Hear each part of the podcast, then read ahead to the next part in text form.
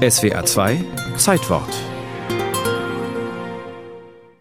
Der Kindergarten besteht aus zwei Wörtern und ist einer der wenigen deutschen Begriffe, die in die englische Sprache übernommen wurden. Kindergarten, Kindergarten.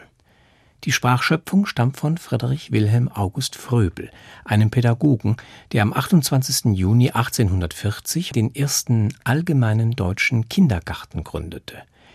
Das war nun kein Kindergarten, sondern eine Stiftung, mit der Friedrich Fröbel Kindergärtnerinnen ausbilden und auch das von ihm neu geschaffene pädagogische Spielmaterial herstellen und vertreiben wollte, sowie die dazugehörenden Begleitschriften.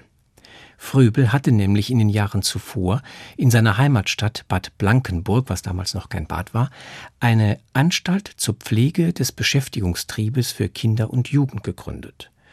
Fröbel hatte Erfahrung in der Führung von Kinderheimen und Erziehungsanstalten in der Schweiz gesammelt und eine neue Idee über die Erziehung von Kindern in dieser Zeit gewonnen. Fröbel entdeckte, wie wichtig das kindliche Spiel ist, wie viel die Kinder im Spielen lernen und wie man das Spiel für die Bildung der Kinder nutzen kann, indem man sie nämlich dazu planvoll anleitet und ihnen auch speziell hergerichtete Materialien gibt. Die von ihm entwickelten Spiel- und Lernmaterialien sind auch heute noch anerkannt. Fröbel wollte den Kindern auch ihre natürliche, typische Art zurückgeben, mit der sie sich neue Sachen aneignen, das Spielen nämlich, und war ganz gegen Drill und Formalunterricht eingestellt. Die Kinder sollten wachsen können wie Pflanzen im Garten.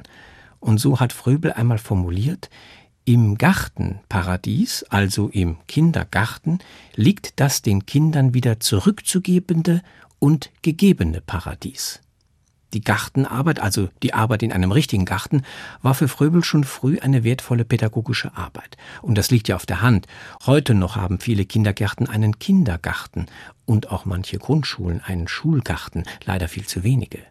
Fröbel hat auch gesehen, dass das freie Gestalten und Bauen mit Lehm und Sand eine wichtige Sache ist und auch eine heilende Kraft hat. Die Kinder versenken sich in das Spiel und das Gestalten mit dem erdigen, feuchten Material, werden ruhig konzentrieren sich Lernen, motorisch, kreativ und sozial. Sie können gewissermaßen sehen, was in ihren Händen wächst, und das stärkt das Selbstbewusstsein außerordentlich. Den Kindern gab Fröbel auch die Bausteine zurück, das Bauen mit sogenannten Bauhölzern, mit Bauklötzchen. Die müssen farblos sein und auf ein Maß geschnitten und Größe und Gewicht müssen sich entsprechen, das ist etwa bei Eichenholz der Fall. Die Kinder lernen auf diese Weise nicht nur bauen, sondern auch rechnen. Mit Bauklötzchen bauen, das wusste Fröbel allerdings noch nicht, er war aber auf der richtigen Spur, schafft bei den Kindern die Vorstellung eines gegliederten Raumes, und das ist die Voraussetzung für das Rechnenlernen.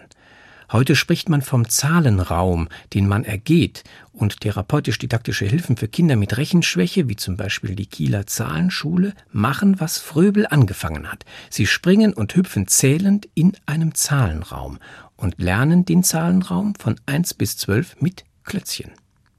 Fröbel machte natürlich auch Pläne, wann die Kinder was machen sollten. Er schuf ganze Bildungspläne für die Kindergartenarbeit mit den drei bis siebenjährigen. Ihm war aber stets wichtig, dass die Kinder frei spielen konnten. Und so führte Fröbel die Freiarbeit in die Pädagogik ein. Die Kinder können ihr Spiel wählen und auch den Zeitpunkt bestimmen. Das war schon eine kleine Revolution. Fröbel stirbt am 21. Juni 1852. Sein Kindergarten lebt weltweit und auf seiner Grabplatte steht sein Wahlspruch. Kommt, lasst uns unseren Kindern leben.